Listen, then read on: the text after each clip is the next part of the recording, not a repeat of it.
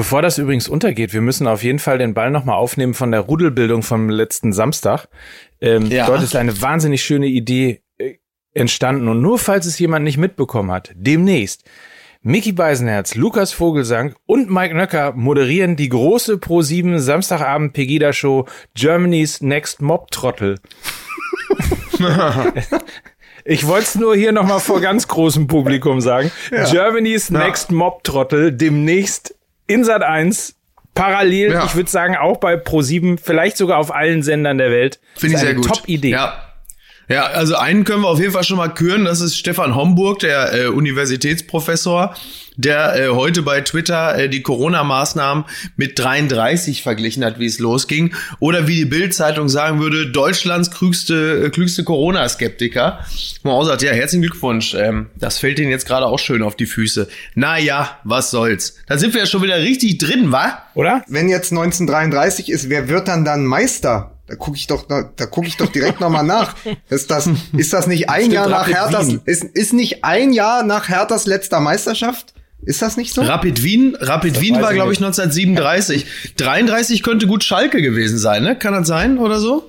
Ich weiß es nicht. Ich auch nicht. Ich weiß nur, eigentlich äh, 32 war Herthas letzter Titel. Das ist schon ein bisschen her. Da war, äh, da war Bruno Labbadia gerade zwölf.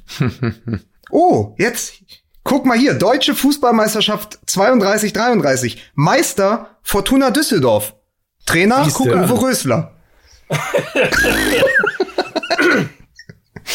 Ach, Sehr schön. schön. Ja. Ja, haben wir es doch. Aber äh, 32 war die letzte Meisterschaft von Hertha. Das war ja äh, weit vor der letzten Meisterschaft von Schalke. Da macht man sich immer so lustig über den FC Schalke 04. Äh, da sollte man sich doch lustig machen. Aber das machen wir ja sowieso gleich in der Sendung noch über Hertha. Ne? Ja, eben.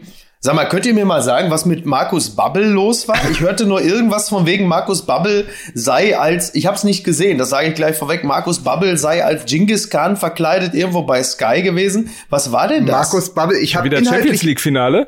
Ich habe inhaltlich nichts, ich habe inhaltlich nichts verfolgt. Ich habe nur das Bild gesehen und dachte, Wahnsinn, Markus Babbel hat es geschafft, sich nicht nur für die Neuverfilmung von Dune der Wüstenplanet zu bewerben, er sieht auch aus wie eine ganz ganz skurrile Mischung aus Lex Luthor und äh, Walter White aus Breaking Bad. Also okay. äh, dem, dem späten okay. Heisenberg. Ist geil. Also ja. ich würde den allein der Optik wegen äh, wieder als Trainer in die Bundesliga holen, nachdem es in Sydney ja nicht geklappt hat. Ja, er ist ja wieder zurück in Deutschland, oder was?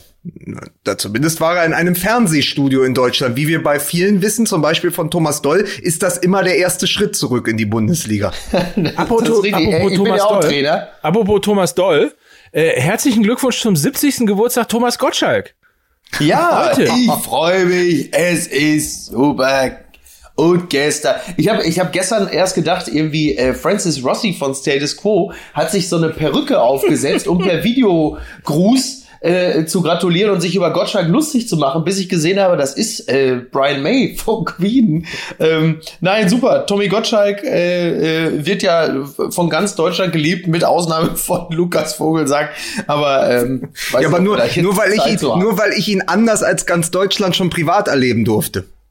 Das ist absolut richtig. Ich finde aber, ja. du kannst jetzt sagen, was du willst. Mein Thomas Gottschalk-Bild machst du mir nicht kaputt. Es ist der Held meiner äh, meiner Jugend. Es ist der Held äh, meiner Radiozeit. Insofern, äh, ich habe das sogar gestern Abend, du, Mickey, offensichtlich auch. Äh, Natürlich. Die, die etwas, ähm, sagen wir, äh, wie, wie war es? Also es gab gestern im ZDF eine Geburtstagsshow für Thomas Gottschalk. Äh, es kamen ja. also ganz viele Weggefährten und Leute, die mal wieder ins Fernsehen mussten. Ähm, ja. Und es war so ein bisschen, also eigentlich war es für, verglichen mit dem Fernsehen von heute, war es totales Fremdschämen. Gleichzeitig war es aber auch eine Arschbombe in die 80er zurück und man hat gedacht, schön, das gute alte Lagerfeuerfernsehen ist wieder zurück. Ja. Ja, das war, das war schon so ein bisschen wie äh, Emotionsgangbang im alten Stift ähm, das hatte, das war, war toll. Und man muss fairerweise sagen, trotz, also ich meine, der Mann hat ja in den 70. Geburtstag hineingefeiert, ja. Ähm, und trotzdem ist es allen gelungen, irgendwie Abstand zu wahren. Also genau das Gegenteil von Christian Lindner mit dem äh, weißrussischen Honorarkonsul. Der konnte sich die, die innige Umarmung von Borchert ja nicht verkneifen, äh, verkneifen aber ähm, naja, wie auch immer. Also alles Gute, Tommy. Machen wir uns nichts vor. Der alte Thomas Gottschalk in der Stadthalle Konstanz, das wäre ja unter Corona-Bedingungen überhaupt nicht möglich gewesen. Da hätte er ja Nein. niemanden ans Knie fassen können. So, hallo. Konnte er so aber Jetzt auch. reicht es. Ja. So. Ja, aber ich muss ganz, ganz kurz, bevor Mike jetzt äh, wieder, äh, er hat ja schon wieder den Sponsorenzettel, den Freundeszettel in der Hand. Ganz kurze Berichtigung noch. Deutscher Meister 30-31 Hertha BSC, 31-32 Bayern München. Ja, so jetzt, so. damit was einfach mal für die Leute, die jetzt erst eingeschaltet haben. Bitte, hier, danke. Lukas. Ah, yeah. So, äh, ganz kurz aber der Hinweis nochmal äh, auf unseren Partner der heutigen Folge. Das ist also Werbung hier an dieser Stelle. Äh, Audi und OMR haben äh, eine tolle Kampagne gemeinsam gestartet auf Initiative von Audi. Denn äh, der ein oder andere von euch wird es kennen, vielleicht äh, von euch selber oder im äh, Umfeld. Die Herausforderung der Digitalisierung, äh, gerade jetzt hier in Corona-Zeiten, wo man eben äh, nicht einfach so jederzeit ins Büro fahren kann, sondern eben viel auch digital erledigen muss, ist äh, natürlich irgendwie eine große, für viele eine sehr große und deswegen gibt es jetzt kostenlose und unkomplizierte Hilfe unter dem Hashtag Audi Together. Äh, setzt Audi ein Zeichen für persönlichen Zusammenhalt während Corona und hat zusammen mit äh, Philipp Westermeier und den Online-Marketing-Rockstars ähm, eine Videoreihe unter dem Titel Go Digital herausgebracht. Es sind 15 Filme, ähm, gibt's im YouTube-Kanal von OMR und darin äh, wirklich alles, was man quasi für die Digitalisierung lernen muss, sei es den Aufbau eines Online-Shops, ähm, sei es äh, Werbung äh, oder Produkt- oder Unternehmenspräsentationen auf TikTok, auf Twitch, Facebook, auf Instagram und so weiter. Äh, SEO, all die ganzen Begriffe, von denen Mickey und Lukas gar keine Ahnung keine, haben, wovon ich überhaupt rede. Äh, ja, null. Alles das also im OMR-Kanal ähm, bei YouTube unter dem Hashtag Audi Together. 15 Filme, Go Digital, alles kostenlos. Ein Crashkurs äh, für die, für und gegen die Herausforderung der Digitalisierung in Zeiten von Corona. Ja, nicht schlecht. Ich habe euch ja beide im Splitscreen gerade. Du hast vorgelesen. Mickey hat dabei seine neue Sternkolumne geschrieben. Dann können wir doch genau jetzt anfangen. Genau so ist es. Nein, ich, ich lade sie gerade hoch. Tatsächlich. ja, es ist genau das. Es ist genau das. Ja, sehr schön. Sehr schön. Ja, so. wundervoll. Dann können wir, dann, dann können wir ja loslegen. Und ja, dann, sicher. Ne? Und dann würde ich mal sagen. Ja, was hätte ich denn, was hätte ich denn in dem Moment gerade beitragen können bei diesem ganzen Kram, den, äh, den Mike da erzählt hat, außer anerkennen, nicken, was man ja aber äh, nicht hören kann im Podcast, ne? Also für dich sind unter anderem diese Videos auch gemacht. Äh, für euch, glaube ich, jedes der 15 Videos top für euch. Da lernt ihr mal richtig was, wie das geht hier mit okay. diesem Digital. So, jetzt ja, aber, äh, ich würde mal sagen, parallel beim Stern, live bei NTV und äh, natürlich bei uns im Podcast das Kommando Musik bitte.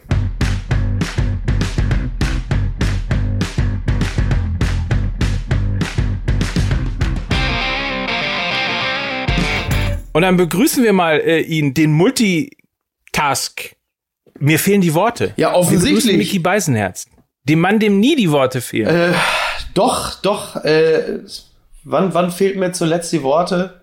Ach so, mir fehlten zuletzt die Worte, als Lukas Vogelsang äh, äh, quasi mir im, während unserer digitalen Rudelbildung äh, quasi unterstellen wollte, ich würde mich permanent aus moralisch hohe Ross schwingen. Da haben mir das erste Mal wirklich, da hat mir das erste Mal seit Monaten haben mir die Worte gefehlt. äh, Guten Morgen. Warum eigentlich? Das war so, das war, um mal ein einfach Vokabel zu bemühen, ein so ein awkward Moment, weil ich es überhaupt nicht so gemeint habe, wie du es aufgefasst hast. Du, du, ich fand, du hast einfach den Satz so schön begonnen und da musste ich einmal kurz lachen. Lass mich doch ja, aus, auch mal lachen. Aus, aus, aus professioneller Sicht war das natürlich auch richtig gesetzt, der Lacher. äh, das habe ich auch erwartet. Äh, aber das war natürlich, ist natürlich eine absolute Unverschämtheit. Ne? Aber nichtsdestotrotz, ich meine, wenn dir mal die Worte, Worte fehlen, fällt mir äh, sofort der Song ein äh, von Deepesh Mode, Enjoy the Silence. Ja, ist ja. schön. Und äh, hier, ich begrüße in Hamburg den Heiner Geißler von Fußball MML. Hier ist Mike Nagger. oh Gott. Herr Begaster. Und wir begrüßen, äh, wir, wir umarmen ihn, wie, das, wie man das in Berlin so macht. Äh, hier ist Lukas Vogelsang, der alte Herr Tana. Ist das schön. Leute, ich kann ja nur sagen, ich habe alles richtig gemacht. Das erste Mal in drei Jahren MML. Ich habe mich morgens hingestellt mit einer Hertha-Fahne und einem BVB-Schal und am Ende des Nachmittags hatte ich 7 zu 0 gewonnen. Und jetzt kommt ihr. Ja, alles richtig gemacht. Du hast also, du hast, jetzt kommt natürlich der übliche Martin Schulz-Gag, aber äh, das hat sich, das hat sich gelohnt, oder? Und, und ich würde mal sagen, damit auch die, die Farben hochgehalten der beiden Mannschaften, die am meisten Eindruck hinterlassen haben. Ähm, zusammen natürlich mit dem, mit dem Fußball insgesamt, den ja gefühlt 10 Milliarden Menschen auf der ganzen Welt gesehen haben, weil es ja äh, die einzige Sportveranstaltung, oh, größere ja. Sportveranstaltung im Moment gerade ist ähm, die es wagt, so langsam wieder aus äh, Quarantäne herauszukommen, teilweise sehr putzige Bilder äh, produziert, teilweise ja. sehr lustige Momente produziert, also insbesondere die Echauffierungswelle, die dann wieder losging, weil man sich bei Hertha ein bisschen äh, zu sehr umarmt ja. hat. Das war schön, oder? War doch ein geiler, war, also mein Fußball das geilste wo gibt. Ja, also was ich, was ich festgestellt habe, da, da hat natürlich die digitale Rudelbildung uns sehr geholfen, ähm, ist, wenn man den Ton aus hat mhm. und wie wir einfach selber loslabert, dann fällt es eigentlich gar nicht weiter auf, wenn man ähm, ein bisschen den Blick nicht darauf richtet, was überhalb der Bande so passiert, beziehungsweise nicht passiert. Und wenn du den, den, den Blick einfach mehr aufs Feld richtest, und den Ton abgestellt hast und dabei vielleicht Musik hörst oder halt uns, ja, dann kommt es dir fast ein bisschen vor wie sonst auch. Also die mangelnde, die, die mangelnde Geräuschkulisse, das ist halt der Punkt. Das ist ja auch, das, das habe ich ja auch irgendwie geschrieben, also weil alle jetzt meckern oh, und ähm, da sieht man mal, es geht nur ums Geld und Bibabo gesagt ja, ja, ums Geld ging's äh, eigentlich immer, aber sonst war es halt einfach so laut im Stadion, dass man das nie gehört hat. Und jetzt merkst du es halt überdeutlich. Die Stille, die Stille steigt dir so ein bisschen auf die Füße und, und, und symbolisiert, ähm, worum es am Ende geht. Wobei ich auch schon, da, da kann man schon fast so einen pseudophilosophischen Diskurs äh, drüber anfangen. Was ist es eigentlich für eine narzisstische Grundhaltung des Fans, zu behaupten, der Fußball sei nichts wert, wenn man selber nicht dabei ist. Am Ende sind es ja immer noch elf Leute gegen elf Leute, die gegeneinander Fußball spielen. Ähm, das macht den Sport ja nicht erstmal weniger wertvoll und das Geschehen auf dem Platz, nur weil du jetzt nicht mit deiner Wurst da im Stadion sitzt. Mir ist natürlich klar, dass in der Gemeinschaft der Fan, schöne Grüße auch an Union Berlin beispielsweise, der Fan natürlich schon ähm, am Ende wirklich manchmal zum zwölften Mann werten kann. Aber grundsätzlich ist der Sport ja, verliert ja nicht seinen Wert, nur weil ich mit meinem dicken Arsch nicht im Stadion sitze. Das Komische ist aber als Beobachtung, dass allein das Stadion, das Fußballstadion an sich, die einzige Echokammer ist, die besser wirkt, je voller sie ist. Also mhm. das, das kann man einfach sagen. Ich war ja vor kurzem in der alten Försterei, um dort zu lesen, und ich dachte noch, wie wird das wohl, wenn die Bayern kommen? Und es ist so ein ein merkwürdiges Gefühl gewesen. Ich habe mir das Bayern äh, Unionsspiel probiert anzuschauen. Ich habe nach zehn Minuten einfach ausgemacht, habe gedacht, ja. ich könnte ja jetzt auch einfach Richtung Köpenick fahren, mich ganz allein zwei Straßen weiter hinstellen und ja. würde wahrscheinlich die Kommandos von Thomas Müller hören. Das war schon, also das hat den Fußball gleichzeitig mir näher gebracht, weil ich dachte, man hört das jetzt alles und gleichzeitig noch mehr von mir entfernt. Das war ein ganz, ganz komische, ganz komisches Gefühl. Ja, Niemand, ja, ähm, ich muss mal gerade das Zitat, Zitat dazu finden, weil ich ähm, heute den Kommentar von Christoph Kner in der Süddeutschen Zeitung gelesen habe. Äh, Was sich immer lohnt. Äh, der geschrieben hat, jede Industrie hat das Recht, also hat sozusagen von der von der Vermessenheit, von der du ja ein bisschen auch gerade gesprochen hast, Mickey, äh, gesprochen ja. und hat dann gesagt, jede Industrie hat das Recht auf Selbstrettung ähm, und zulässig bleibt der Versuch, das Leben mit dem Virus zu lernen. Also das gilt ja, ja letztlich für alle. Das haben wir ja in der Rudelbildung auch schon mal ähm, versucht, kurz so zu thematisieren. Das gilt natürlich eben auch ähm, für den Fußball. Aber es ist also was glaube ich auch ein bisschen rauskommt, ist so der Zwiespalt, weil auf der einen Seite hat man natürlich irgendwie das Gefühl, dass der Fußball ähm, ohne Fans gar nichts ist, ohne eine volle Südtribüne, ohne ein volles Millantor-Stadion, ohne ja. äh, ein volles Stadion, wo auch immer. Äh, auf der anderen Seite hast du natürlich völlig recht. Auf der einen Seite wird immer gesagt, nichts ist größer als der Verein, nichts ist größer als der Fußball, aber ne, auch ja ein Satz, der aus der aus der Fan-Ecke kommt. Äh, Klar. Und dann, dann es heißt auch. es aber, aber ohne Fans ist der Fußball aber auch nichts und der Verein schon gar nicht. Ja. Das ja. ist interessant. Also jetzt mal völlig wertfrei. Ja, ist schon spannend, ne? Also wie, wie wichtig man sich dann doch am Ende selbst nimmt und sagt, ja, wenn wir nicht hier sind, dann muss auch nicht gespielt werden. Wo man, das kann man wirklich sagen, das ist einfach Quatsch.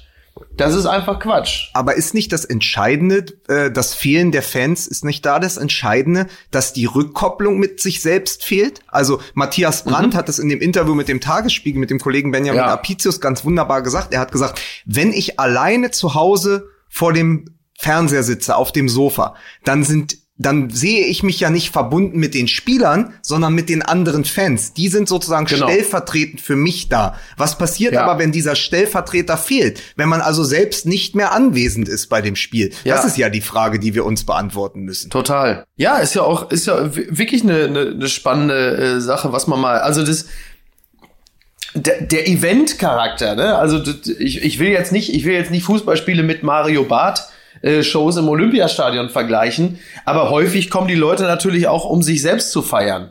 So. Und das merkst du natürlich in, in diesen Momenten halt eben auch. So. Und wenn du aber als, wenn du als, als Fanschar dann aber auch noch der eigenen Wirkmacht bewusst wirst, weil du halt eben deine eigene Mannschaft äh, zu einem 3 zu 2 gegen Malaga pusht oder äh, äh, zu, zu einem spektakulären Spiel äh, gegen Inter Mailand oder was weiß ich, dann äh, klar, dann dann hast du natürlich auch als als Fan äh, sogar auch noch greifst du auch noch in die in die sportlichen Belange ein, so wie das äh, wie das äh, warme Thermometer, das am Ende den Messwert verändert. So, jetzt sind wir schon jetzt sind wir ja schon wieder, jetzt sind wir ja schon wieder bei Markus, da sind wir schon wieder bei Markus Babbel und der Heisenbergschen Unschärfe-Theorie. Die Beisenherzsche Unschärfe-Relation. Ja. Es ist aber auf jeden Fall also eine, eine interessante Diskussion. Übrigens eine Diskussion, die ja auch eigentlich gar nicht zugelassen wird. In unseren Zeiten gibt's ja sowieso immer nur Schwarz-Weiß. Also entweder ist man für uns oder gegen uns. Ähm, dafür, ja. Für Fußball mit Fans oder äh, man, man ist äh, quasi ein Vertreter der fiesen Fratze des Kapitalismus im Sport. Ähm, also es stimmt ja am Ende beides. Es ist wirklich ne? interessant und insofern ist natürlich ähm, das, was wir gerade erleben, ein ähm, ja letztlich auch ein ein interessantes Experiment. Ich habe ja zwei Momente des Fußballs erlebt. Ich habe eben auch ähm, Samstag 15.30 Bringback 15.30 die digitale Rudelbildung hat mir genauso geholfen ähm, wie, wie, euch auch. Also für alle, ja. die vor dem Fernseher gesessen haben und gedacht haben, äh, das ist nicht mehr mein Fußball sozusagen, das ist total öde. Ähm, wir, wir können uns da nur andienen, sage ich mal, als, äh, als nee, zumindest das, das können wir, das können wir wie niemand sonst. als, als Sound, als Soundersatz. Äh, ihr könnt ja mal reingucken bei uns im YouTube-Kanal. Ähm, youtube.com slash fußballmml äh, haben wir eben unter Bringback 1530 äh, bis 17.20 Uhr ungefähr äh, einfach äh, mit euch zusammen ein bisschen kommentiert, was wir da sehen und ansonsten über Fußball geredet. Das war sehr, sehr lustig und sehr, sehr hilfreich. Am Samstag, ja. ähm, beziehungsweise am Sonntag, äh, habe ich dann äh, das Spiel FC St. Pauli gegen den ersten FC Nürnberg geguckt und ja vorher auch für St. Pauli zusammen mit Ewald Lienen und danach eben auch moderiert. Und das war halt eine komplett andere Kulisse, weil normalerweise findet das das ja, Ganze im Stadion statt. Normalerweise hast du diese Euphorie und auch die Emotion ähm, der, der, des Spiels irgendwie ja miterlebt, hast das, hast dieses Fan-Erlebnis gemacht, gehabt und bist dann sozusagen ein bisschen euphorisiert danach in die Sendung reingegangen. Diesmal waren wir komplett ähm, ab vom Schuss. Wir konnten das Stadion sehen, mussten aber aus dem aus dem Knust, also 800 Meter ungefähr vom Stadion entfernt, äh, senden. Und da sind zwei Dinge passiert. Erstens hast du die ganze Zeit immer äh, versucht, so nach der eigenen Körperspannung in der Sendung zu suchen, ähm, die nicht da war, weil du halt nicht mittendrin warst. Und das Zweite war, dass dieses Spiel jetzt, also insbesondere vom FC St. Pauli, jetzt nicht unbedingt das Beste war, was sie in der Saison geleistet haben. Und das dann auch Und die haben ja ohne wirklich, also was haben die da teilweise abgerissen? Ne? also das haben, genau. Äh, Und das dann auch noch ohne Atmosphäre, ohne Fans, ohne sozusagen den, der Teppich der Dinge auch äh, der schlechten Fußball auch übertünchen kann, ähm, ja. äh, zu erleben, äh, das macht's dann ehrlicherweise auch noch doppelt schlecht. Ja, vor allen Dingen schwierig, gerade bei einem Verein wie St. Pauli, das ist ja nun mal 90 Prozent Fan und 10 Prozent Fußball. Genau. Ja. Vergleichbar ja mit Union gestern eben auch. Genau. Ist ja die, die gleiche, die genau. gleiche ähm, ja, Soundkulisse ja fast. Ja. Genau, ja, ja. Und dann hast du, klar, du hast, also es gibt bei manchen, wir haben ja schon mehrfach äh, drüber gewitzelt, wenn es um Wolfsburg ging oder so, aber das spielt natürlich tatsächlich eine Rolle. Also der, ich meine, äh, auch vom FC Köln ist überliefert, dass die Stimmung äh, immer fantastisch ist, dass eigentlich dann nur der Fußball immer gestört hat. Und ähm, das, das, das gilt also jetzt in den nächsten Wochen äh, verstärkt und wird natürlich ähm, auch äh, die Meisterschaft beziehungsweise den Abstiegskampf maßgeblich mitbestimmen in der Situation. Wenn es runtergebrochen ist auf den reinen, auf die reine sportliche Darbietung und auf du halt einfach eine Atmosphäre auf die rheinische und du die und und und du wie ja ich wollte ich wollte es erst mit Kreisligaplätzen vergleichen, aber stimmt ja gar nicht, weil auf Kreisligaplätzen ja dann sogar noch vergleichsweise viel los ist. Ne? Da habe ich ein schönes Zitat mitgebracht äh, von dem Berliner Kabarettisten Frank Lüdecke, der montags immer seine äh, Kolumne schreibt im, im Tagesspiegel. Und der schrieb, ich ja. sehe Hertha lieber als ambitionierten Bundesligisten unter Kreisliga-Bedingungen als umgekehrt. Ja, okay, ja, wer wollte da widersprechen? ähm, ja, Her Hertha sicherlich, äh, sicherlich eine der, der positivsten Erscheinungen dieses Wochenendes. Natürlich, äh, wie, wie für die Hertha ne? üblich. Äh, ich wollte gerade sagen, ja. sehr ambivalent natürlich zu sehen. Aus sportlicher Sicht äh, gut. Ähm, äh, ich habe mich auch wirklich für Labadia gefreut, von dem ich sagen muss, dass ich den im Laufe der letzten Jahre mehr und mehr schätzen gelernt habe. Und ähm, ich auch, also klar, es ist jetzt das ist das erste Spiel unter Labadia, aber es zeichnet sich schon mal zart ab, dass das auch der richtige Typ für diesen Verein ist. Ähm, was er gesagt hat in Bezug auf die ähm, ja nicht so ganz so kontaktlosen äh, Torjubeleien.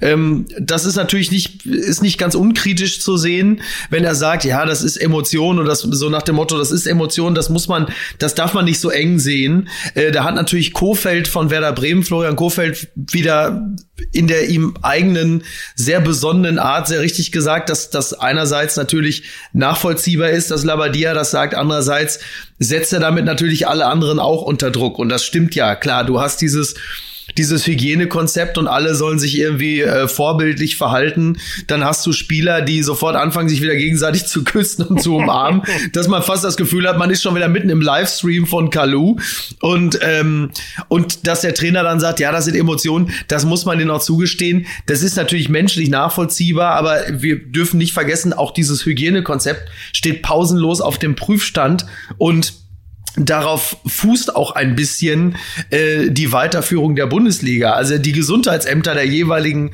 äh, Bundesländer, Kommunen und Städte äh, haben da immer noch ein sehr genaues Auge drauf, was da auf dem Feld geschieht. Da sollte man dann doch etwas penibler sein, was das angeht. Aber ist denn überhaupt sicher, dass Boyata und Marco Grujic nicht einen Haushalt gemeinsam führen?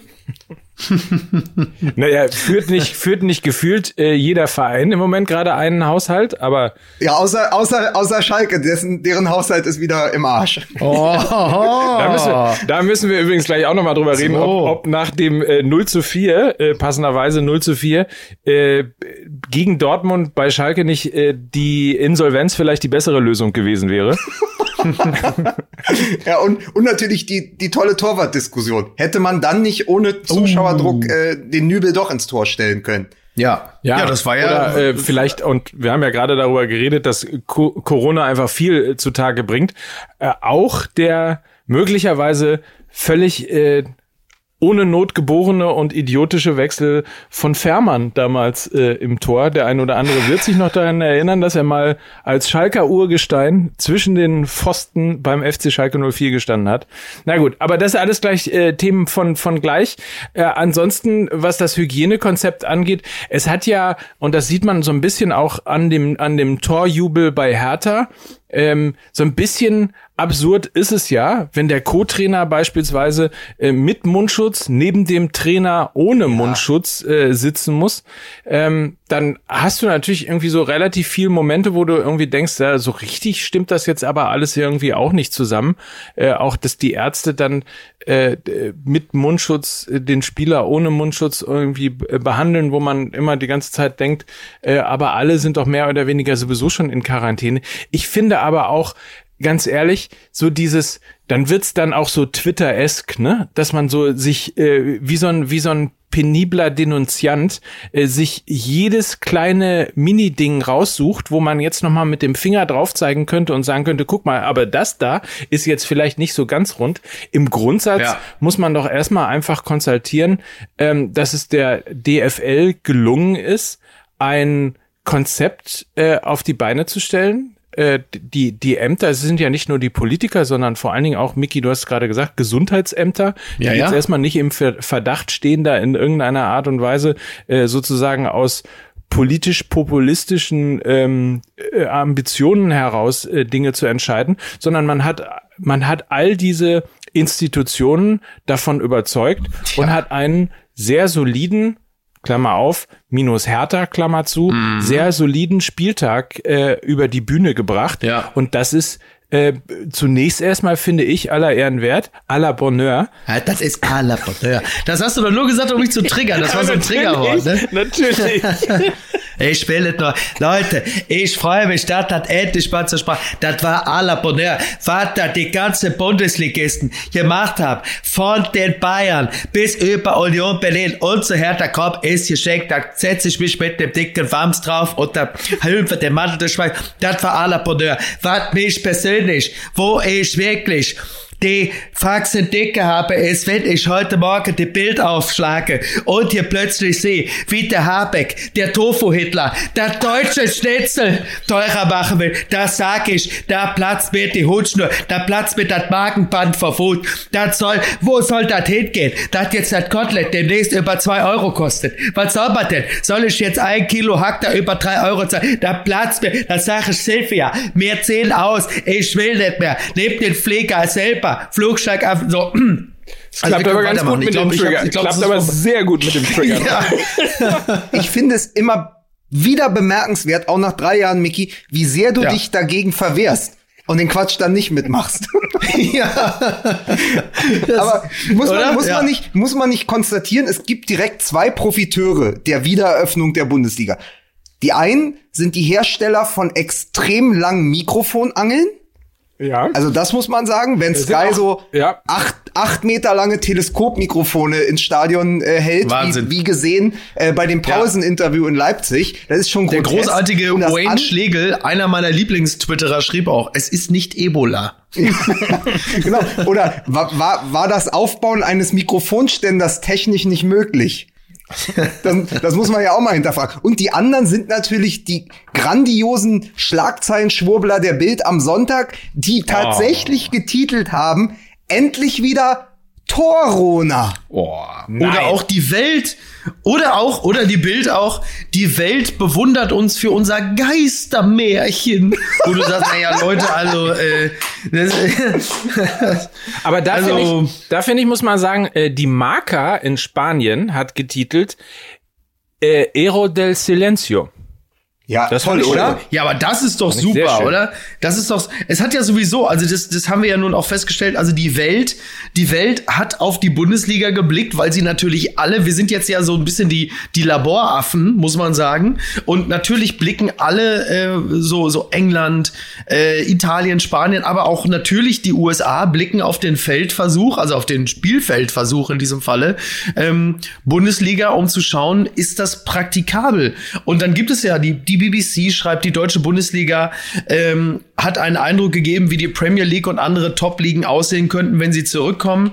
Ähm, The Guardian hat geschrieben, es war eine seltsam klinische Sache, die wahrscheinlich eher für ungewohnte Hygieneroutinen, eine gespenstische Atmosphäre und seltsame Ellenbogenchecks in Erinnerung bleibt. und uninteressant fand ich ähm, unter anderem auch äh, Mundo Deportivo die geschrieben haben, äh, der Neustart der Bundesliga zeigt, wie der Fußball in naher Zukunft sein wird.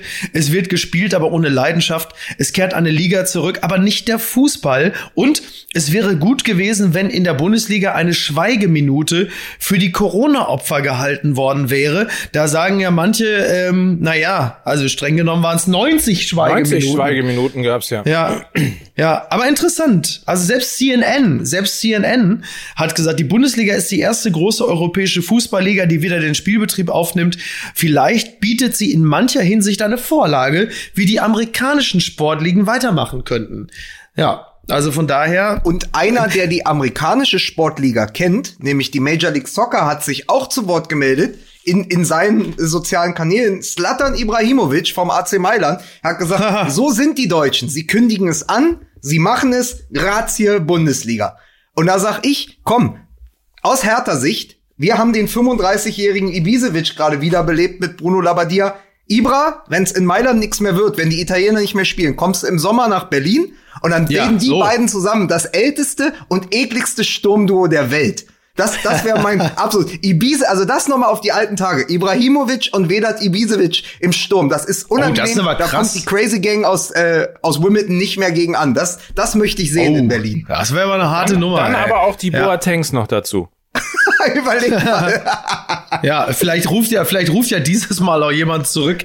Übrigens, äh, Post von Wagner hat sich äh, heute auch, auch damit wieder. beschäftigt. Nicht schon wieder. Ja, nur, ja, nur, ja, natürlich, ja, Wagner. Jedes Mal. Aber, aber er hat nicht, er hat, er hat geschrieben, betrifft, wie ich die Geisterspiele erlebte. Also er hätte ja auch sagen können, liebe Geister oder so. Und es war interessant. Er so, äh, zunächst deprimierend. Die leeren Tribünen sind wie Friedhöfe früherer Bewohner, wie eine Welt ohne Bäume und Blumen. Dann der Augenblick, als die Spieler herauskamen. Und jetzt sind sie wie Vögel, die aus ihren Käfigen fliegen, in denen sie eingesperrt waren. Wie würden sie spielen? Sie spielten großartig. Keiner täuschte einen Koma vor, aus dem er zwei Minuten später erwachte. Kaum gelbe Karten, keine einzige rote. Wir sahen einen Fußball, wie wir ihn als Kinder spielten. Da ist der Ball. Wer ist geschickter? Wer hat mehr Tricks? Wer ist schneller? Wer ist pfiffiger? Wo man, da muss man ja fairerweise sagen, das war der Fußball auch schon, also vor Corona. Wer hat mehr Tricks? Wer ist geschickter? Wer ist schneller am Ball? Das war vorher auch schon so, muss man, muss man dazu sagen. Ähm, und dass es kaum gelbe Karten und keine einzige rote gab, das mag wahrscheinlich wirklich ja. an diesen, sagen wir mal, ganz, also an Kontaktressentiments gelegen haben, dass man im Zweifel vielleicht wirklich sich dagegen entschieden hat, äh, allzu sehr äh, sich einem mit beziehungsweise Gegenspieler zu nähern, oder? Um Mike zu zitieren, das ist ja die klassische Grätschenfrage. Das so. ist die Grätschenfrage, absolut. Ähm, ja. Und die Grätschenfrage ist auch die richtige Frage, weil das mit den gelben Karten mir nämlich tatsächlich auch aufgefallen ist ähm, mhm. und ich auch das Gefühl hatte, dass so die, das Pressing ist weniger, also die Geschwindigkeit ist ein bisschen äh, weniger geworden. Äh, hat ja. man ein bisschen auch bei bei äh, bei Bayern gestern sehen können, die ja mit Zuschauern ähm, Fußball gespielt haben, der sogar mich äh, vom, vom Hocker gerissen hat. Äh, und ich ja. gestern dachte, ja, da ist der langweilige Bayern-Fußball zurück. Ähm, ja, wobei man, man, muss auch fairerweise sagen, Union ist jetzt auch ein Gegner, der, der, der hätte die, die Bayern-Mannschaft womöglich auch äh, vor ausverkauftem Haus jetzt vielleicht nicht unbedingt zur Ekstase getrieben, oder? Ja, da, richtig, aber äh, in, in, in Vorgriff sozusagen auf das, auf das große Duell gegen Borussia Dortmund habe ich mich dann auch gefragt, irgendwie, wie, wie das wohl wird, ist spannend. Also wie ein, das wäre wahrscheinlich ein, ein großes Fußballfest geworden. Ähm, und es ist spannend, wenn jetzt die beiden besten Mannschaften äh, gegeneinander spielen, mal zu sehen, ob die dann halt eben auch 90 Minuten äh, volles Tempo gehen oder ob ja. man, und, und das jetzt so ein bisschen irgendwie auch diese, diese These, wenn du drei, vier Mal mehr hintenrum spielst, hast ja. du ja dein Publikum damals, als es noch Fußball mit Fans gab, ah, ja nervös okay, gemacht. Ja dann kamen die ersten Pfiffe, ja. dann wird's unruhig und so weiter und so fort. Das fällt hier alles weg. Ja, stimmt. Ja. Gab's eigentlich wichtige Frage? Gab's? Ich habe das Spiel nicht gesehen. Äh, eine Reklamierarmbeuge von Manuel Neuer? also das ja. Oder ist so ist sowas dann auch auf der Strecke geblieben? Können wir uns nicht mal mehr darauf verlassen? Nee, also dadurch, dass kein Tor fiel, gab es natürlich auch keinen äh, Reklamierarm. Der fällt ah, ja. Der, der, der, der braucht ja keine Gegentore, um zu reklamieren. Das ist absolut aber, richtig. Aber was ich mich, was ich mich wirklich frage, ist, ihr habt das vorhin ganz kurz angesprochen, da, da habe ich gezuckt. Jetzt haben wir doch diese ganze Theorie von ein Stadion, das Tore schießt. Ja, also die Enfield Road in Liverpool, das Westfalenstadion oh ja. unter Volllast. Das sind Tore, äh, das sind Stadien, die den Ball ins Tor schreien können. Das haben wir gesagt. Ja. Ich fände es wahnsinnig interessant, jetzt demnächst mal wieder den FC Liverpool vor leerer Kulisse spielen zu sehen, um allerdings. zu gucken, gibt es einen merklichen Unterschied? Denn eines hat ja Borussia Dortmund gegen Schalke gezeigt. Wir haben immer davon gesprochen, das Westfalenstadion, das ist dieses allumfänglich präsente Stadion. Da ist der Fan der zwölfte Mann. Aber das ist das der höchste Derby-Sieg in über 50 oder fast 55 Jahren gewesen. Die schießen also ohne Zuschauer vier Tore, halten ja. den Vorsprung, zaubern. Äh, ja. das, die beiden Tore von Guerrero waren toll, was Haaland da gespielt hat. Also es scheint ja so zu sein, dass wir auf der einen Seite haben, die Zuschauer als zwölfter Mann können den Ball ins Tor schreien. Und auf der anderen Seite, und Mickey hat es Zuschauerdruck genannt, kann es auch ja. sein, dass es die Mannschaften befreit hat. Und ich habe überlegt, alle feiern jetzt Julian Brandt. Hätte der all diese Tricks auch auf den Rasen gebracht, wenn 80, 85.000 zugeschaut hatten? Oder ist es ja. ein bisschen auch die Befreiung, dass man das Gefühl hat, ey, das ist so halb wie im Training, ich zeige jetzt mal, was ich habe, weil es sehen ja eh nur meine Mitspieler, weil man das Fernsehen aus dem Bewusstsein ausklammern kann. Ich finde es so interessant, dass du immer Julian Brandt als Beispiel dafür ins Feld führst. Mir, also der ist mir bislang eigentlich noch nie äh, aufgefallen, dass der jetzt irgendwie vor Publikum plötzlich komplett gehemmt wäre. Also der hat doch Sachen gemacht, die habe ich doch zuletzt von ihm ebenfalls ähm, immer wieder mal gesehen. Also das wundert mich, dass, dass der so ein, so ein Beispiel dafür sein soll. Aber nicht, aber, aber nicht, weil er so viel besser ist als sonst, weil ich gefühlt, da war noch mal, der hat ja auch gesagt, es war wichtig, dass man für sich selber den Spaß wiederfindet. Also wenn schon ja. die Absenz, äh, die, die Absenz des äh, Publikums festzustellen ist, muss man wenigstens selber aus sich heraus so ja, diese klar. intrinsische Motivation finden. Und das hat er ja geschafft. Aber ich fand trotzdem, dass äh, im Kicker stand zum Beispiel äh, bisschen zu viel Hack, Hackespitze 1, 2, 3. Und ich fand das ja. halt gar nicht. Ich dachte, wie erfrischend, dass die wirklich anfangen, so zu zaubern. Voll. Und ich glaube auch, dass das auf der einen Seite richtig ist, dass wenn ein Spiel knapp ist, wenn es ein Viertelfinale in der Champions League ist, wenn es auf die Meisterschaftsentscheidung zugeht, ein Stadion wie das Westfalenstadion oder eben auch die Enfield Road ein Faktor sein kann, dass es aber in einem im Alltag oder jetzt auch hier im Derby durchaus auch dazu führen kann, dass die Fußballer noch ein bisschen enthemmter Fußball spielen, als sie es vorher getan haben, weil sie in Total. so einem Gefühl sind, dass sie mehr dürfen und mehr zeigen können,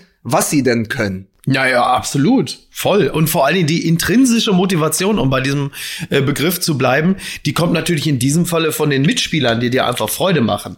Und da gibt es ja äh, bei Borussia Dortmund ja ausreichend. Ähm, und äh, ich glaube, da, da, da hat dann jemand wie Julian Brandt einfach großen Spaß. Und da kommt dann die Motivation wirklich aus sich selbst heraus, dass halt einfach die zehn Mitspieler dir so Spaß am Spiel machen, weil sie halt eben auch mitziehen. So, sie kommen ja raus wie Kanarienvögel, die im Käfig gefangen waren und sind wahrscheinlich einfach happy, dass sie mal wieder im Stadion einfach Fußball spielen können. Ähm, Lukas, gerade du und ich, wir können das ja insofern auch ein bisschen nachvollziehen, weil ähm, wir ja äh, mehr oder weniger wöchentlich darauf warten, dass unsere ähm, regionale Regierung äh, sagt, so ihr dürft jetzt auch wieder spielen miteinander. Oder meinst du, wie wir da erstmal aufs Feld ja, meinst du, ich werde da nächste Woche von berichten, weil wir ja jetzt mit der Autorennationalmannschaft am Mittwoch wieder loslegen. Also man muss sich das so vorstellen, wir haben in Berlin Mitte ja immer die Hälfte eines Platzes und da spielen wir dann mhm. meist acht gegen acht. Jetzt ja. müssen wir die Hälfte des Platzes halbieren und dann haben jeweils zwei, also haben jeweils eine Achtergruppe ein Viertel des Platzes, um Torschüsse zu trainieren. Es geht ja. langsam wieder los. Zweikämpfe darf man nicht führen. Ich sag, mir kommt das entgegen. Das ist eher mein Fußball. Aber äh, ich bin mal gespannt, wie das wird. A, dass man die Kameraden nach zwei Monaten mal wieder sieht, aber dass man dann wirklich da steht in, in jedem kleinen Tor, man kennt ja diese D-Jugendtore, steht dann ein Torwart und dann sind auf der einen Seite acht Schriftsteller, auf der anderen Seite acht Schriftsteller und machen anderthalb, anderthalb Stunden Torschüsse und Flanken. Ich bin ganz ja. gespannt, ich werde berichten. Der Fußball ja, ist als nix, mit ne? kleinen ne? Schritten wieder los, auch auf unserem ja. Niveau. Ja, ich weiß ja, ich habe ja, ich habe ja jetzt äh, immer mal wieder mit meiner Tochter im Park einfach mit so einem Gummiball Fußball gespielt. Mhm. Und du glaubst nicht, also ich habe eine zu, zutiefst tiefe Befriedigung darin empfunden, eine Vierjährige auszudribbeln. Und ich habe auch gar nicht aufgehört. Also so, so, also ich bin wirklich an dem lowest point überhaupt, Rock Bottom, würde man sagen, und habe das wirklich sehr genossen. Also von daher auch für mich ganz nicht früh genug wieder losgehen. Ich möchte übrigens an dieser Stelle, damit du in diesem Gefühl des Hochgenusses bleibst, möchte ja. ich mal wieder an die alte neue Rubrik erinnern, äh, dass wir dich ja fit machen sollen für den Doppelpass. Ja, ich muss Pit Gottschalk unbedingt antworten. Der hatte mich schon per WhatsApp angeschrieben, ähm, ähm, dass ich jetzt mal irgendwann demnächst einmal äh, dann dahin gehe. So, vor Publikum wird's ja bis auf weiteres auch nichts mehr werden. Also, wenn ich, wenn ich jetzt davon ausgehe, ich gehe erst dann dahin, wenn, wenn wieder Leute meine schalen Witze im Studio beklatschen können, in irgendwelchen, in irgendwelchen gespannt getragenen Trikots, dann wird es ja vor 2021 nichts. Also muss ich jetzt Pitt langsam mal sagen, so, ich komme dann und dann. Vielleicht kann ich ja ähm, die Kollegen von, von den Online-Marketing-Rockstars, den Podstars, ja. also unser, unser Backbone quasi hier bei Fußball MML, ja. kurz mal darum bitten, dass wir diesen großartig vorbereiteten ja. Jingle an dieser Stelle mal genau. einspielen. Genau. Ich glaube nämlich, dass Lukas ein paar Informationen vorbereitet hat und deswegen, meine Damen und Herren, liebe Kinder, halten Sie sich fest. Kommen wir jetzt zu einer Rubrik, die wir schon lange nicht mehr gehabt haben hier bei Fußball MML und daran merken wir, dass trotz Corona das Leben so langsam zurückkommt. Für den Doppelpass mit Lukas und Mike. Mickey, um dich fit für den Doppelpass ja. zu machen, folgende Information. Jawohl. Der BVB ist jetzt der erste Erstligist, bei dem zwei Teenager in einer Saison zweistellig getroffen haben. What? Wirklich? Also Nein. Rainer Jaden Sancho und, hat bis äh, zu seinem 20. Ge Genau. Ach so, Quatsch, Blödsinn. Sancho und Haaland natürlich, klar. Zehn und Sancho Tore hatte zu dem Zeitpunkt, als er noch nicht 20 war, der hatte ja mittlerweile Geburtstag gehabt, äh, hatte er schon 14 Tore. Ja. Und zweiter, zweiter Fun Fact, der Trainer Bayer Lorzer hat in der Hinrunde als Kölner Trainer ja. gegen Mainz gespielt und jetzt am Wochenende als Mainzer Trainer gegen Köln. Auch, glaube ich, äh, ein Novum in der Liga. Wie verrückt eigentlich, ne? Ist so, ist so schön, so ist so schön bescheuert. Und man muss ja. aber übrigens sagen, äh, fit für den Doppelpass, Markus Söder, ich meine, dein deine große, die, die Schulter, die menschgewordene ja. Schulter, von der du immer sprichst, wo du dich anlehnen möchtest, dann wirklich dein zukünftiger Meine Kanzlerkandidat, ja. War jetzt auch im Doppelpass. Richtig, das, richtig. Das, das gebiert eine Zwangsläufigkeit, ja. dass du da auch mal vorbeikommst. Also jetzt geht's auch gar nicht mehr anders. Wenn Söder da ja, war, muss Beisenherz direkt darauf folgen. Meine, meine Meinung. Ich, ich finde aber auch, dass Kalmund und Basler dann auf jeden Fall auch da sein müssen. Oh Gott, was für ein Line-Up. Söder, Kalmund und Basler. ja, ist konsequent. das ist ja schön. Nur konsequent. Übrigens muss man ja mal sagen, ne, da wird irgendwie wochenlang darüber spekuliert, ob die Bundesliga die Vorbereitung, haben die eigentlich genügend Vorbereitung, um, um wieder sofort fit zu sein und Leistungsfußball zu spielen? Wie wird das wohl, wenn die Bundesliga zurückkommt mhm. und überhaupt? Und was passiert? Wer schießt das erste Tor? Haaland. Ja, das ist wirklich, also das, also die, eine Ignoranz, muss man fast sagen, oder? Den, den, den Umständen gegenüber. Das geht einfach los und das interessiert ihn einfach gar nicht. Der macht genau da weiter, wo er aufgehört hat, als wäre nie was gewesen. Sehr schön ja auch das Interview mit Olli Müller, ne, mit dem äh, hochverehrten Kollegen Olli Müller, der ihn darauf ansprach, äh, warum denn die Mannschaft quasi, also auf die geschlossen auf die ähm, Südtribüne zugegangen ist und dann am Ende gejubelt hat. Und äh, da hat er dann quasi auf Englisch, Haaland hat ihn dann auch wirklich angeguckt wie Ivan Drago, Rocky Balboa, kurz bevor es auf die Fresse gibt und sagte nur, ja, why not? Und äh, ja, und dann, dann äh, fragte Olli Müller noch so, was war denn das? So war das, also für wen? Ja, für die Fans. Ja, und, und was wollen Sie damit sagen? Dass die Fans alles sind, oder was? Ja. Ja, vielen Dank. Hat Spaß gemacht, mit dir zu sprechen. Interviews mit Haaland sind sowieso immer eine Sensation. Hatten wir doch vor der langen Pause auch. Total. Wo man so dachte, was ist das? Welches, also welchem Kastorf-Theaterstück schaue ich hier denn hier gerade eigentlich zu? Also was, was, was ist das? Oder ist das, ist das eine ja. Performance? Und wer steckt dahinter? Und ist das überhaupt Haaland ja. oder ist da jemand in, in dessen Körper gefahren, um, um mal wieder richtig, richtig gutes Fernsehen zu machen? Also ich, ich liebe die, ich liebe die Haaland-Interviews. Da, ja. Dafür geht nichts drüber. Bin auch großer Fan. Also so total. ein bisschen äh, der, der legitime Nachfolger ähm, von, von diesem Boxer im, im Ach so, Norbert Gruppe, der König, äh, der äh, Prinz der von nix Homburg. Sagt. Ja, Genau. Der übrigens, Fußballfans werden es womöglich nicht wissen, der Prinz von Homburg, Norbert Gruppe, der äh, später ähm, die Rolle des Vigo in Ghostbusters 2 besetzte. Weiß auch nicht jeder. Und warum weißt du das? Ja, weil ich bin fit für den Doppelpass, deshalb weiß ich das. Übrigens, noch, noch ein Fakt, ganz wichtig, weil wir ja immer noch davon sprechen, dass Lewandowski eventuell den Gerd Müller-Rekord knacken wird. Ja. Er hat ja per Foul-Elfmeter in der 40. Minute gegen Union getroffen und ist damit, und jetzt haltet euch fest, der erste Spieler in den Top 5 Ligen, der Mhm. die 40 Pflichtspieltormarke geknackt hat in dieser Saison. Das ist echt krass. Das ist wirklich, wirklich 33 wirklich Spiele, beeindruckend. 40 Tore und die Wunder und der wundervolle Dialog, der sich dann auf Instagram bei Kicker darunter entsponnen hat, als einer direkt schrieb, einer von diesen von diesen Nervkommentatoren, Besserwissern, der direkt schrieb, aber Haaland hat doch 41 Tore. Und dann hat der, der, der Kicker-Redakteur, der das zu verantworten hatte, direkt so ein bisschen wie der Polizist in Berlin, der den äh, Corona-Gegner Ja. äh, mundtot gemacht hat mit seinem Putin-Argument, Ja. hat direkt einfach runtergeschrieben, ja, aber Haaland hat in der Hinrunde nicht in einer der Top 5 Ligen gespielt. So, auch, So. auch noch mal die schöne Ja. Watschen für die, äh, für die österreichische Bundesliga. Ähm, aber er hat ja recht. Also, Ja, klar. Haaland 41 Saisontore, aber der einzige Stürmer aus den Top 5 Ligen, der jetzt schon 40 Tore hat, ist Lewandowski. Und ich bin mir sicher, so wie Brazzo auch es im Interview gesagt hat, der wird auch den Gerd Müller-Rekord knacken in diesem Jahr. Klar, da hat er ein bisschen Glück gehabt, ne? Also vielleicht Corona nur seinetwegen, äh, damit er nicht so lange wegen der Verletzung ausfällt, äh, sondern wieder fit ist. Im, in der Ver. Verletzung ist aber äh, auch eine, äh, eine, eine, eine gute Überleitung, denn äh, das wird natürlich noch interessant jetzt zu sehen, was noch so in den nächsten ein, zwei Wochen passiert. Ne? Also die, die, die Trainings und äh, natürlich auch Spielintensität ist natürlich eine, eine hohe. Und äh, wenn die jetzt plötzlich wieder ran müssen und die waren lange Zeit in Quarantäne, haben, äh, wie Philipp Köster von Elf Freunde richtig sagte, maximal vielleicht mal Klorollen hochgehalten fürs Internet. Das wird jetzt, äh, das wird jetzt natürlich auch noch spannend zu sehen, inwieweit sich das in den nächsten Wochen auf die Verletzungsanfälligkeit auswirkt.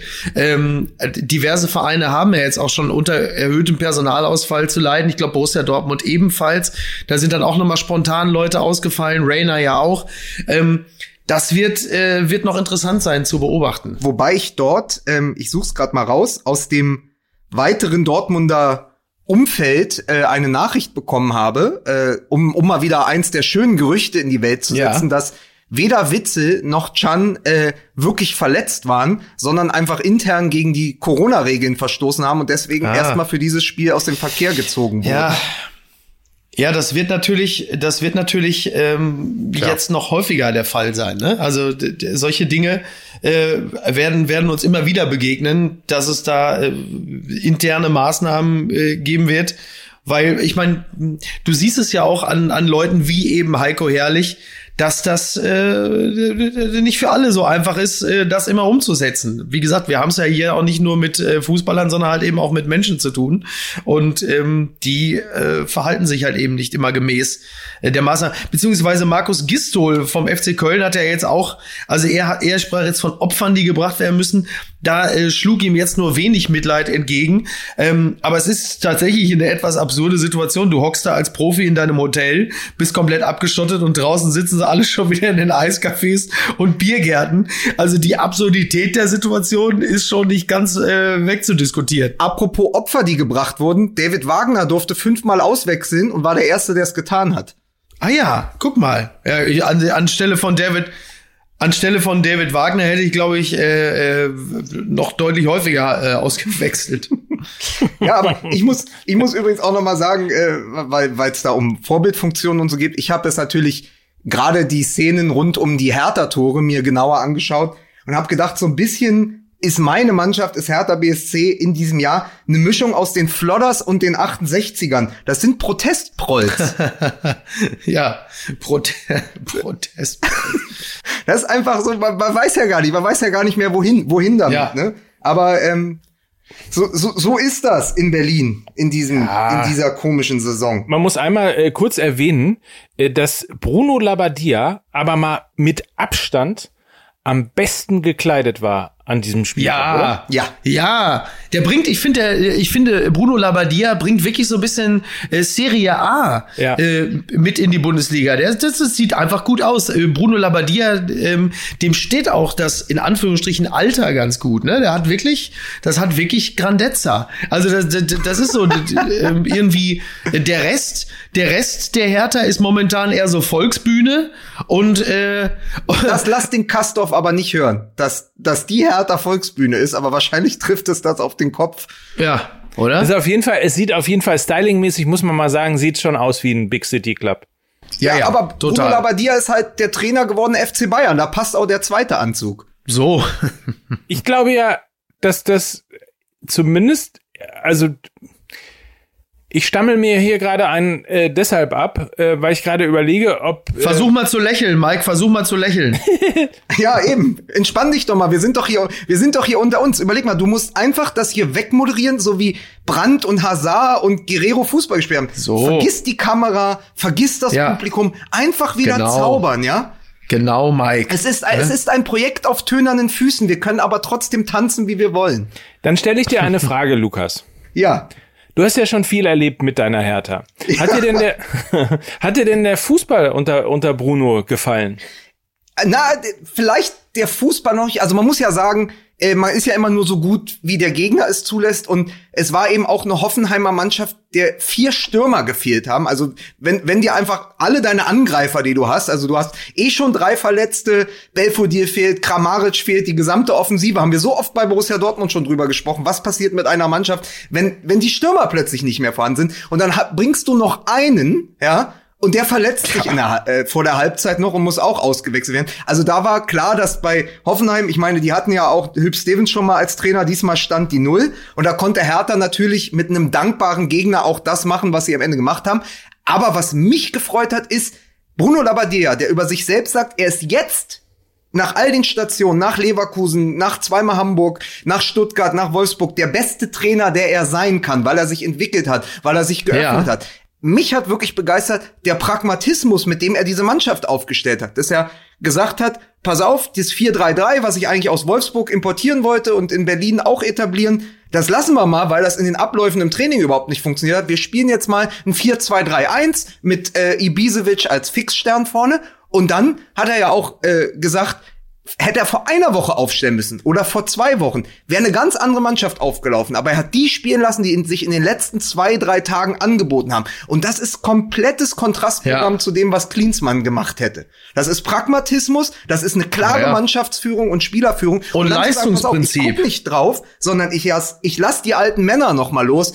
Pekarik war aussortiert, Jahrstein war aussortiert, ja. Schellbrett war aussortiert, Ibisevic war aussortiert. Und das sind aber die Stützpfeiler dieser Mannschaft gewesen. Und das zeigt doch ganz klar, wenn einer dann nicht auf Namen und Alter achtet, sondern nur auf das, was in diesem Moment wichtig ist für die Mannschaft, dass er vielleicht dann an diesem Ort mit dieser Mannschaft auch der Richtige sein kann. Aber das verschafft dir doch auch Achtung innerhalb der Mannschaft, weil äh, da wirklich ganz klar das Leistungsprinzip gilt. Also das, was Jogi Löw letzten Endes in der Nationalmannschaft ja auch so rund um die äh, WM in Russland zu eher zum Verhängnis wurde.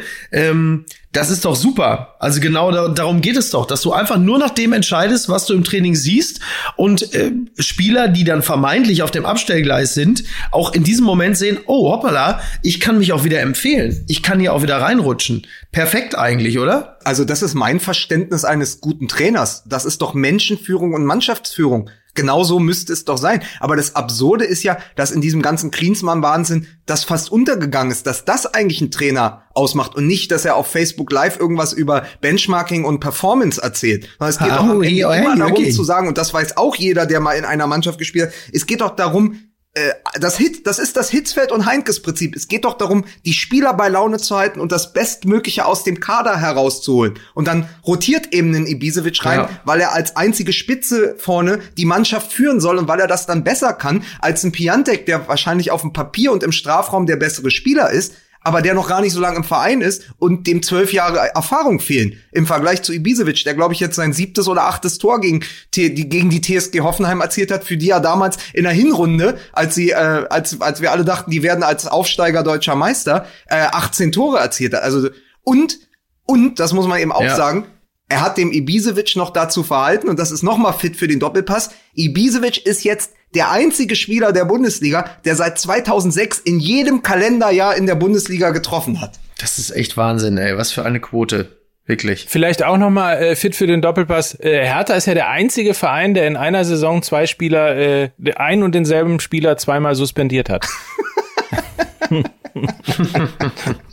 Vielleicht. Ich glaube übrigens, so ich glaube übrigens, ich meine, man jetzt das nach einem Spieltag zu sagen, ist äh, möglicherweise zu früh. Auf der anderen Seite, wenn man sich die Entwicklung von Bruno Labbadia als Trainer auch in seiner Trainerpersönlichkeit anguckt, insbesondere mit der letzten Station in Wolfsburg und dem, was er dort äh, erreicht hat, ähm, glaube ich, dass oder anders sagt mir mein Gefühl, dass Bruno Labbadia möglicherweise äh, genau der richtige Trainer zur richtigen Zeit bei Hertha ist. Das sagt mir mein Gefühl allerdings auch. Das habe ich genauso heute Morgen äh, schon mal mit, äh, mit jemand anderem besprochen. Da ging es so ein bisschen darum, wie siehst du denn eigentlich Hertha und Labadia? Ich glaube auch, dass das, also wirklich nach einem Spiel ist es sehr früh und ich komme mir schon vor wie die BZ, aber ich glaube, dass das auf so ein ganz irrem Umweg plötzlich das Beste ist, was Hertha hätte passieren. Ja, ja. Ich glaube das auch. Es ist ja so ein bisschen die Abkehr von den äh, Big City Club Träumen ja. und wieder so ein bisschen die die Hinwendung zum Pragmatismus. Äh, Labadia ist natürlich jetzt nicht die große Showlösung, aber es ist äh, es ist eine ja, es ist eine substanzielle und das, was der Hertha zuletzt gefehlt hat, ist Substanz hinter den, äh, hinter den großen Namen. Und ähm, klar, also Windhorst ist jemand, der ist halt Investor und hat nicht allzu viel Ahnung vom Fußball, was äh, sich immer dann äh, sehr deutlich zeigt, wenn plötzlich Leute wie Jens Lehmann äh, in den Verein installiert werden. Aber glücklicherweise gibt es offensichtlich noch genügend Leute, die ihn dann irgendwann, die dann mal zu ihm durchdringen nach zwei Fehlversuchen und sagen, Labadia könnte ja vielleicht eine ganz gute Idee sein. Das ist, glaube ich, genau das Ding. Aber was natürlich auch bleibt nach diesem Spieltag und nach den ersten äh, Stunden mit Bruno Labadia ist ja trotzdem das Windhorst-Zitat. Hertha kann als einer der großen Sieger aus dieser Krise hervorgehen. Äh, und hinten winkt schon wieder die nächste mhm. Kapitalerhöhung oder der nächste der nächste Zuschuss von 190 ja. Millionen. Ich finde diesen Satz ebenso zynisch wie makaber, aber ich habe jetzt das ganze Wochenende drüber nachgedacht. Er stimmt wahrscheinlich. Also ja, ja. er hat, er enthält einen großen Anteil Wahrheit er, er ist nicht gut für das, was eh schon am Fußball kritisiert wird. Also der ganze, der ganze Kommerz, der ganze Kapitalismus, der da reinspielt. Aber wenn sich ein Geschäftsmann wie Windhorst hinstellt und sagt, Hertha wird der große Sieger und er weiß, dass er neue Millionen reinpumpt und wir sprechen an anderen Standorten von äh, von Bank Bankrotterklärungen von äh, Vereinen wie Schalke, die überhaupt nicht mehr weiter wissen, dann steht dieses Zitat da, enthält eine Menge Wahrheit, aber enthält natürlich auch eine Menge, Menge äh, Potenzial für kritische Auseinandersetzung mit diesem Verein, leider. Ja. Ja, Apropos äh, eine Menge kritische Auseinandersetzung. Wir haben im Grunde genommen noch zwei Themen. Äh, zum einen. Ja, wir müssen ähm, uns allerdings ein bisschen, also was mich angeht, beeilen, weil ich nämlich gleich mal los muss. Ich habe ja gleich noch NTV. Also wie üblich bin ich, wie üblich bin ich zwischen zwischen äh, Sternkolumne Podcast und NTV. Ne? Aber mach mal ruhig. Okay, also zwei Sachen. Wir sind einmal ähm, also normalerweise kriegen wir ja immer total nette Zuschriften. Äh, wir sind einmal richtig gegrillt worden äh, von jemandem auf, auf Instagram. Das könnte ich gleich mal vorlesen, äh, wenn ihr das wollt. Oder wir verschweigen das einfach. Wir verschweigen die kritischen Töne.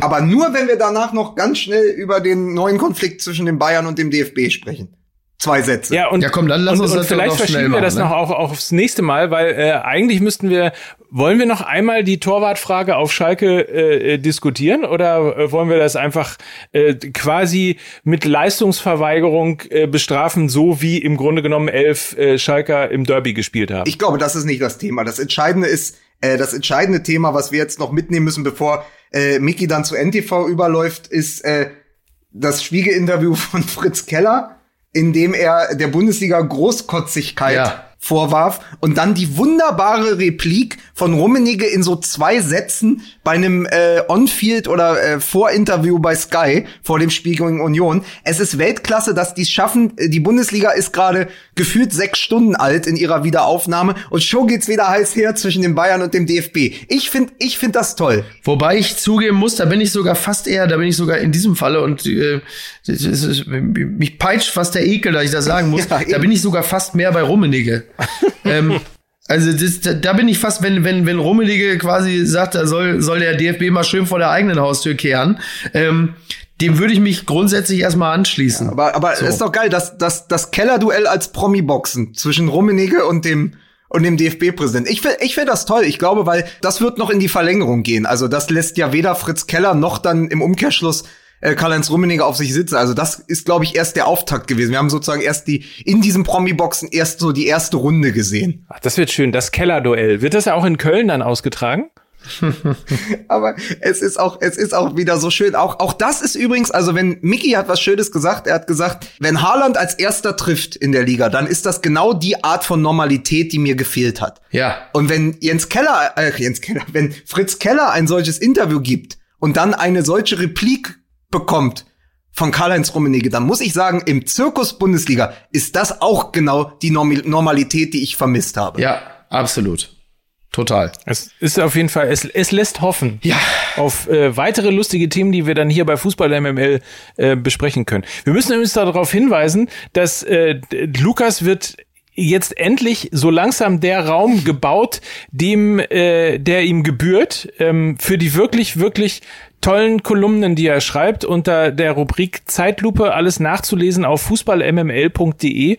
Wir machen das in den nächsten äh, Tagen gemeinsam mit OMR ein bisschen hübsch. Es wird ein Newsletter geben, wo man sich eintragen kann, ähm, damit man die extrem tollen Texte auch wirklich nicht verpasst, weil im Moment habe ich gerade so ein bisschen das Gefühl, gehen sie bei uns auf der Website äh, ein wenig unter und haben eigentlich die größere Bühne verdient. Das bauen wir dir gerade, Lukas, ähm, damit du nicht du das Gefühl hast, du schreibst das einfach nur und dann äh, versendet sich das auf einer Website. Wir ja, darum wäre, es, darum wäre es wirklich ausgesprochen. Ja, darum, da, da wäre es nur wirklich schade. Es drum. ist auch, also wir begegnen auch unseren eigenen digitalen Herausforderungen. Es wird von OMR in nächster Zeit wahrscheinlich zur kommenden Woche, das kann ich schon verraten, wird es eine Zeitlupe geben zu 1999 FC Bayern München, Manchester United in Barcelona, das große Trauma äh, des Was Mir war denn da groß? Ich werde dann auch im Nachholspiel zu Gast sein und ähm, dann gibt es einen Link auf der Seite und dort kann man dann diesen Newsletter abonnieren und dann gibt's ab jetzt immer zweiwöchig, immer zum Donnerstag die Zeitlupe Freihaus ins E-Mail-Postfach. Oh, sehr gut. Also ihr könnt euch ja äh, schon mal einlesen. Äh, wirklich große Erf Empfehlung für Menschen, die den Fußball geliebt haben, geliebt ähm, haben. und immer noch lieben. Äh, für die auf jeden Fall die Zeitlupe sind ganz, ganz tolle Texte. Äh, insbesondere der letzte. Sag noch mal ganz, ganz kurz dazu, weil ähm, da, da ist es wirklich quasi ins Martialische gegangen. Also in, ich würde mal sagen, Fußball und Krieg. Angefangen äh, im Jugoslawien-Konflikt genau. und dann durchgebrochen bis zur Bundesliga quasi in die Neuzeit. Ähm, magst du drei, drei Sätze kurz dazu sagen? Es war einfach die Idee, am 13. Mai 1990 trafen sich äh, Dynamo Zagreb und Roter Stern Belgrad im, im Maximir-Stadion von Zagreb. Und es eskalierte relativ schnell, weil dort auch der Konflikt äh, zwischen äh, Serben und Kroaten, zwischen Vaterlandsgefühlen und, äh, und dem Regime in Belgrad äh, eskalierte. Und die große Szene dessen war einfach, wie Svonimir Boban, damals 21 Jahre alt und Kapitän von Dynamo Zagreb, einen Polizisten attackierte, indem er ihm in die Flanke sprang, weil er sagte, der hätte zuvor einen Dynamo-Fan attackiert. Äh, und das ist, gilt vielen Kroaten bis heute noch als der Auslöser des Jugoslawienkrieges. Ähm, und darüber habe ich geschrieben, da ging es einfach um die Nähe von Fußball und Krieg, die sich ja, wenn wir uns erinnern, wir haben 2018 alle, äh, wie wir hier saßen, lange auch über die Feierlichkeiten der kroatischen Nationalmannschaft gesprochen in den Kabinen, wenn dann faschistisches Liedgut gesungen und gehört wurde. Also das ist ein Thema, was uns sozusagen bis in die Neuzeit verfolgt hat und da habe ich mir mal ein paar Gedanken zugemacht. Vielen Dank. Tolles äh, äh, Gesellschafts- und Zeitporträt, ja. Absolut. Also äh, viele Sachen dabei. Natürlich der Torfall, äh, der Tod von Lutz Eigendorf, äh, das ewige Duell, weil wir gerade Fritz Keller gegen äh, gegen Fritz Keller äh, gegen äh, die, äh, Quatsch gegen Karl-Heinz Rummenigge haben. Äh, Gab es da davor schon äh, Daum äh, gegen Hönes beispielsweise. Der sollte ja zumindest mal DFB-Trainer werden. Also tolle Sachen dabei. Fußballmml.de/slash Zeitlupe. Ähm, wer Lust hat, das nachzulesen. Danke. Sag mal, Miki, sag du noch, wen hast du heute zu Gast? Äh, ich habe heute zu Gast äh, Lars Klingbeil, den Generalsekretär der SPD, und äh, Hajo Schumacher. Geil. Der ja im Grunde genommen so eine Art ist ja quasi der, ist ja, Hajo Schumacher ist ja quasi der ältere Lukas Vogelsang. Ne? So. Hajo Schumacher war ja auch ein Jahr lang mein Obernachbar in Mülheim an der Ruhr. Ich, stimmt, du hast recht, natürlich, klar, ja. Deswegen grüß, grüß ihn mal ganz lieb und sag mal ganz kurz, der Klingbeil, das, der hatte doch vor kurzem auch ein Interview, der ist ja auch irgendwie Fußballfan, ne? Ja, der ist nicht nur Fußballfan, der ist Verein? Mitglied beim FC Bayern. Ah, okay. Mitglied. Das Schwein. Ja, das Schwein. Das ist ja wirklich unfassbar. ey. Mitglied beim FC Bayern. Also Ja, dann hoffe Da ich, dass es auch in zwei Sätzen um den Fußball geht. Viel Spaß. Äh, danke, Mike, für diese Bühne. Ähm, es hat Spaß gemacht heute. Es war, wir sind einer großen Aufgeregtheit mit sehr unaufgeregt begegnet. Wie, ganz, ganz untypisch, aber ich hatte viel Spaß heute mit euch. Ja, das hat wirklich großen Spaß gemacht. Macht es, macht es ja immer, aber doch irgendwie auch schön, dass wir äh, ja die Gelegenheit haben, all unsere Gefühle irgendwo zu ka- kanalisieren. Ähm, ja, naja, wie auch immer. Wir, wir, wir blicken äh, äh, gespannt auf das, was jetzt noch so passiert zwischen Keller und Rummenigge. Und wir gehen und und und im Grunde genommen wissen wir jetzt sowieso schon. Ähm, in ungefähr zwei Stunden, also nach Veröffentlichung des Podcasts, wird dann die nächste Bombe in Fußball Deutschland einschlagen und wir werden wie üblich nicht die Gelegenheit haben, das zu kommentieren. Ich für meinen Teil, ich weiß nicht, was ihr jetzt macht, ich gehe jetzt mich, ich gehe jetzt in den Mediamarkt und prügel mich mit Frederik Lau, also das Übliche und ähm, wünsche allen Aber Beteiligten ansonsten noch einen schönen Tag. Ja. Aber passend wäre doch eigentlich, äh, was unseren Podcast und das Aufzeichnen angeht, äh, dass jetzt äh, Robert Lewandowski, nachdem wir äh, ihn quasi sowohl über den äh, grünen Klee als auch äh, in Richtung Gerd Müller Rekord ge, äh, gelobt haben, äh, dass er jetzt äh, positiv auf Corona getestet wird und die Bundesliga abgebrochen wird.